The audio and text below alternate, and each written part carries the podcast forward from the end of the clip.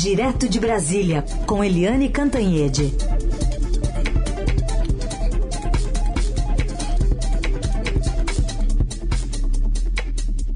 Oi, Eliane, bom dia. Bom dia, Raíssa e Carolina, ouvintes. Bom dia, Eliane, bem-vinda. Vamos ainda com os desdobramentos dessa operação da Polícia Federal que prendeu nove suspeitos de integrarem o primeiro comando da capital que planejava a morte e o sequestro de ao menos 11 pessoas, incluindo autoridades como o ex-juiz Sérgio Moro e o promotor de justiça, o Lincoln Gaquia, que é, enfim, há muito tempo investiga esse grupo, inclusive tem segurança reforçada já há anos, porque já sofre com frequentes tentativas e ameaças de morte. Queria te ouvir, Liane, sobre a profundidade dessa investigação e também sobre a politização que, eh, no minuto dois, já começou a acontecer nas redes sociais. Pois é, é, isso é de uma gravidade enorme, né?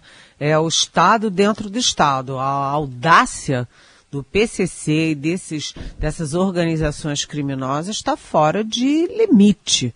Né? A, a, o PCC, hoje o Marcelo Godoy, nosso repórter aqui no Estadão, Uh, informa que além do Sérgio Moro, além do promotor, também o Geraldo Alckmin, ex-secretários e deputados de São Paulo, também estavam na mira, também poderiam ser sequestrados, assassinados nessa operação do PCC.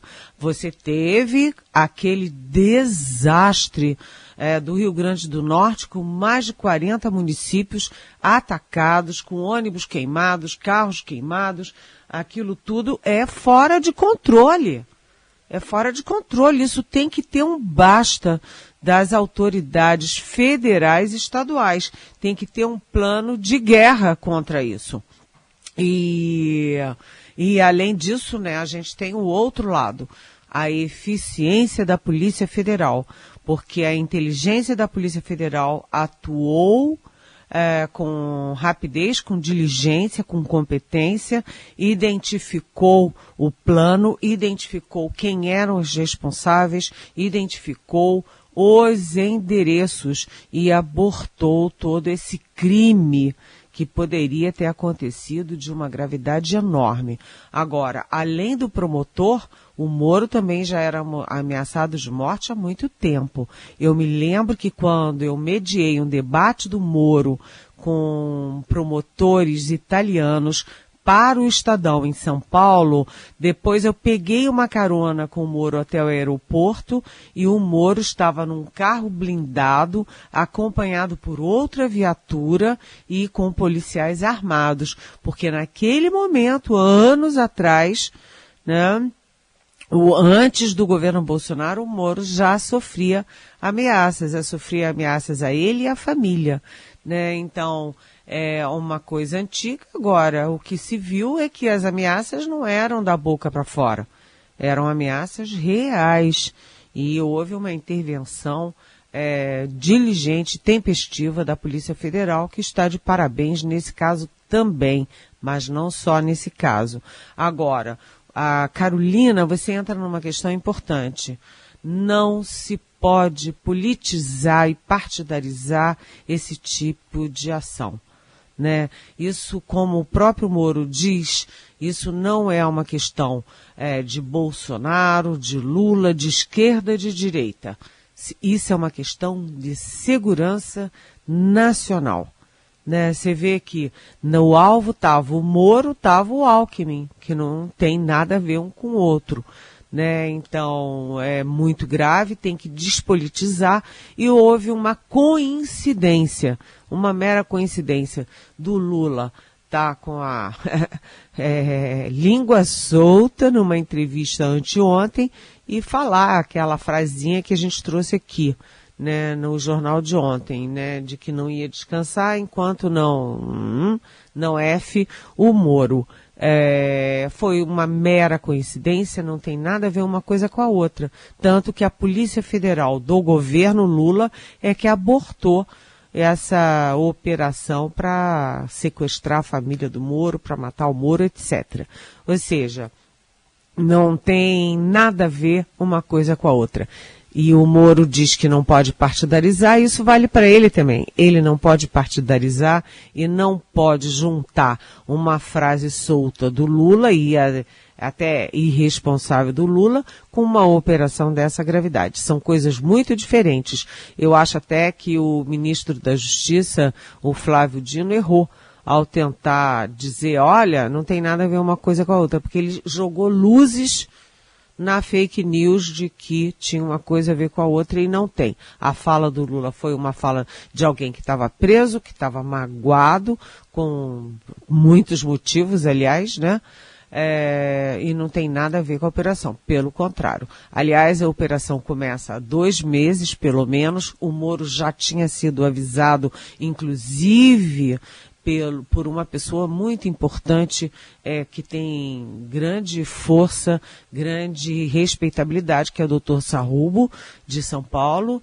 Uh, já tinha avisado o Moro, a operação toda já vinha correndo em sigilo e há muito tempo a Polícia Federal já sabia que a operação seria ontem. Ou seja, não adianta tentar é, botar pelo em ovo, porque não tem pelo em ovo nenhum houve uma frase do Lula preso que estava, obviamente, chateado, irritado, indignado, e uma outra coisa, que foi uma tentativa de operações, de eh, organizações criminosas de altíssima periculosidade para atacar autoridades brasileiras. Uma coisa é uma coisa, outra coisa é outra coisa. E interessa a todos os lados e a todo mundo combater esse crime organizado que está com uma audácia acima de qualquer limite.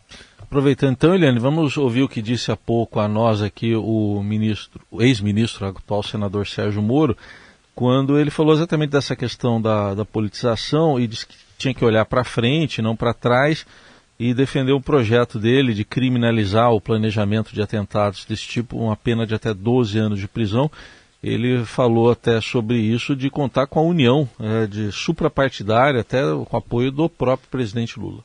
Reprovo essas afirmações, mas o que, que eu espero agora? Uma forma de se redimir em relação a isso, eu gostaria de ter o apoio do presidente da República para o meu projeto. Gostaria de ter o apoio dos membros do parlamento aqui do PT para o meu projeto, porque é um projeto superpartidário. A gente não, não trata nada ali que possa afetar qualquer coisa relacionada ao PT. E aí, Helena, sua avaliação? É, esse projeto do Moro é um projeto antigo, né? Que ele, quando chegou, é, que ele deu um mau passo né, na carreira dele, que foi um passo decisivo para a debacle é, da Lava Jato, que foi o passo de é, aceitar o convite do Jair Bolsonaro para ser ministro da Justiça. Naquele momento, logo depois da eleição, logo depois de da, da, de toda a pressão do Moro e da Lava Jato para o Lula não ser candidato, aquilo foi um erro drástico na carreira do Moro é, e na Lava Jato. Né? Foi um, o, o, primeiro passo para o fim da Lava Jato, fim melancólico da Lava Jato.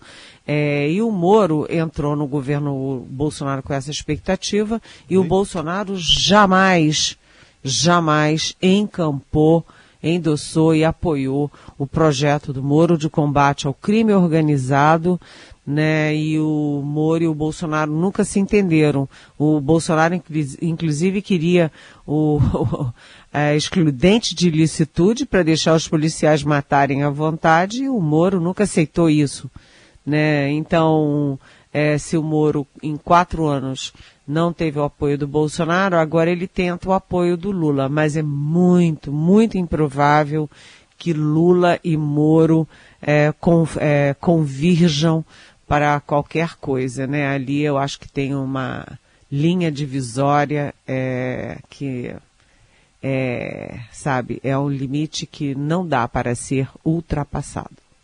Eliane, até nesse, nesse assunto, o Adriano Agapito, um ouvinte nosso, está dizendo aqui, após esse trabalho preventivo da Polícia Federal contra o crime organizado, podemos chegar à conclusão de que o assassinato de Marielle Franco não foi cometido por nenhuma organização conhecida neste país, pois teríamos conhecimento antes, já que ela também era uma pessoa pública? Ah, Adriano, é uma coisa é uma coisa, outra coisa é outra coisa, né? É, primeiro, Rio de Janeiro, é, é, ele é muito dominado pelas milícias, muito dominado pelo crime organizado. Então, ali é, qualquer coisa é muito mais complexa. É, segundo, era outro momento. Terceiro, é, a visibilidade da Marielle era muito grande só no Rio, ela não era uma personagem é, nacional e até internacional como é o Sérgio Moro.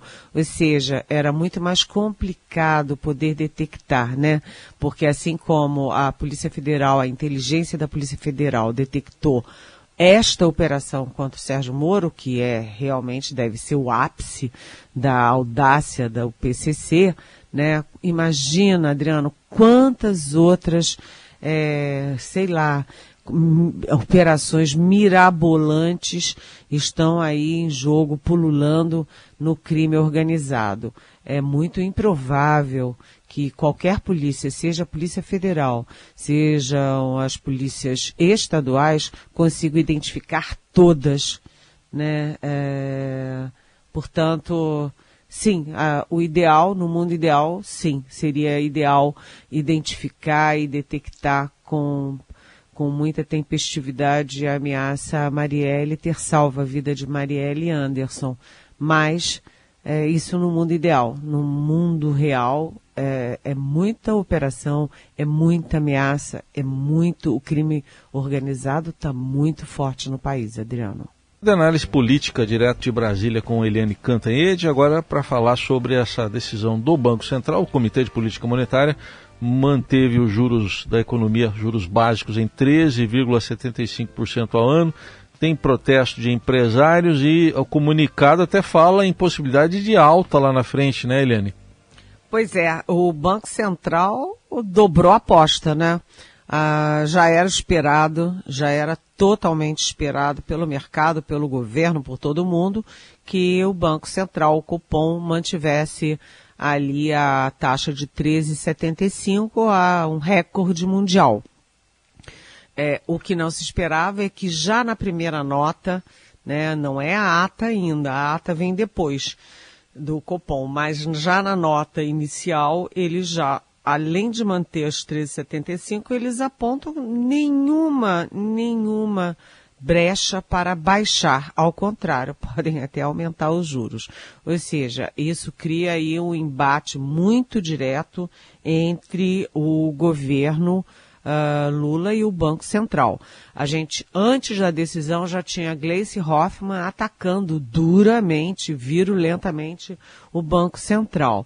Já tinha uh, o chefe da Casa Civil, o Rui Costa, que também é do PT, atacando o Banco Central, falando que é um desserviço. E depois da decisão, o Fernando Haddad, ministro da Fazenda, num tom muito mais adequado, muito mais civilizado, falando das relações institucionais que ele e o presidente do BC, o Roberto Campos Neto, têm.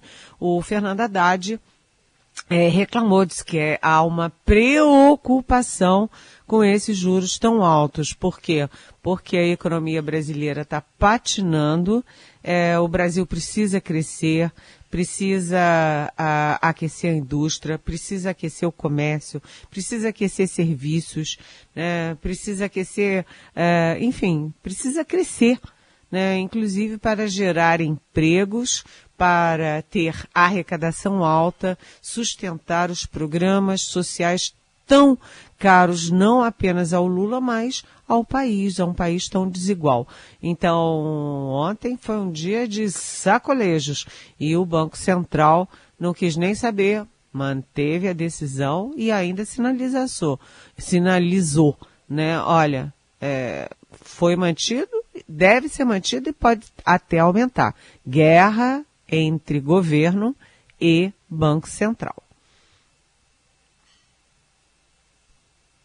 Liane, tem essa questão envolvendo ainda a, a, o CNI, né, o presidente do CNI, que advertiu para os riscos de juros tão altos, com crescimento tão baixo, fora a, a, politização toda dessa questão, porque o PT continua atacando muito o Banco Central com essa medida e possivelmente vai continuar mesmo com a divulgação da ata na semana que vem.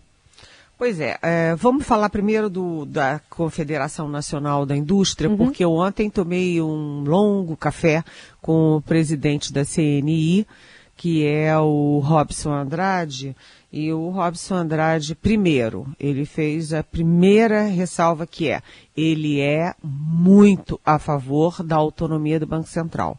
Acha que isso foi um dos ganhos do governo da era Bolsonaro, porque isso limita a ingerência política em decisões técnicas sobre a política monetária.